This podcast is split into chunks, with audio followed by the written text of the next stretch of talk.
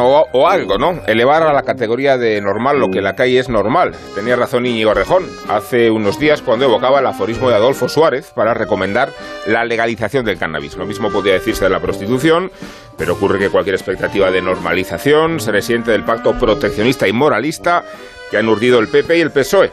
Se lo bendice la Iglesia y se ampara en el consenso de Vox. Es la razón por la que se malogró en el Congreso, ya lo sabéis, el proyecto de homologar a marihuana se consume de manera elocuente y forma parte de un hábito clandestino que escapa al control sanitario, a la salud pública y que beneficia al crimen organizado.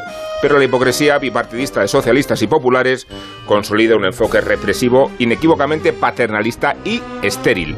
Igual que despenalizar el aborto no significa prescribirlo ni recomendarlo, legalizar algunas drogas no implica hacer apología de ellas, supone como mínimo promover una variante al fracaso de la legislación y al efecto contraproducente de las redadas policiales, en ambos casos impotentes a la ferocidad del mercado negro y a la evidencia de las costumbres domésticas. El objetivo pragmático consiste en plantear soluciones efectivas y responsables, de tutelar la libertad individual y de adoptar consideraciones tan prácticas como la seguridad de las sustancias y el desafío al narcotráfico.